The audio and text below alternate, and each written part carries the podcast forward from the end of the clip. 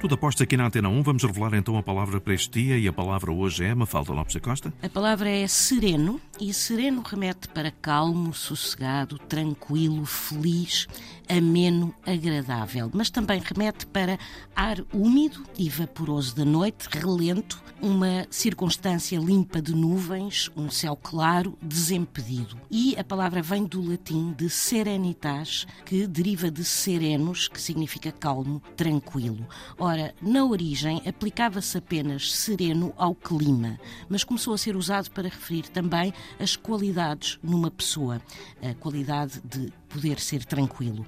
E já agora, antigamente, chamava-se também sereno, quer ao guarda noturno, quer ao cocheiro, que em Lisboa fazia o serviço de noite. Ou seja, apelando a este lado de sereno como qualquer coisa que tem a ver com a noite. Palavra do dia, edição Mafalda Lopes da Costa.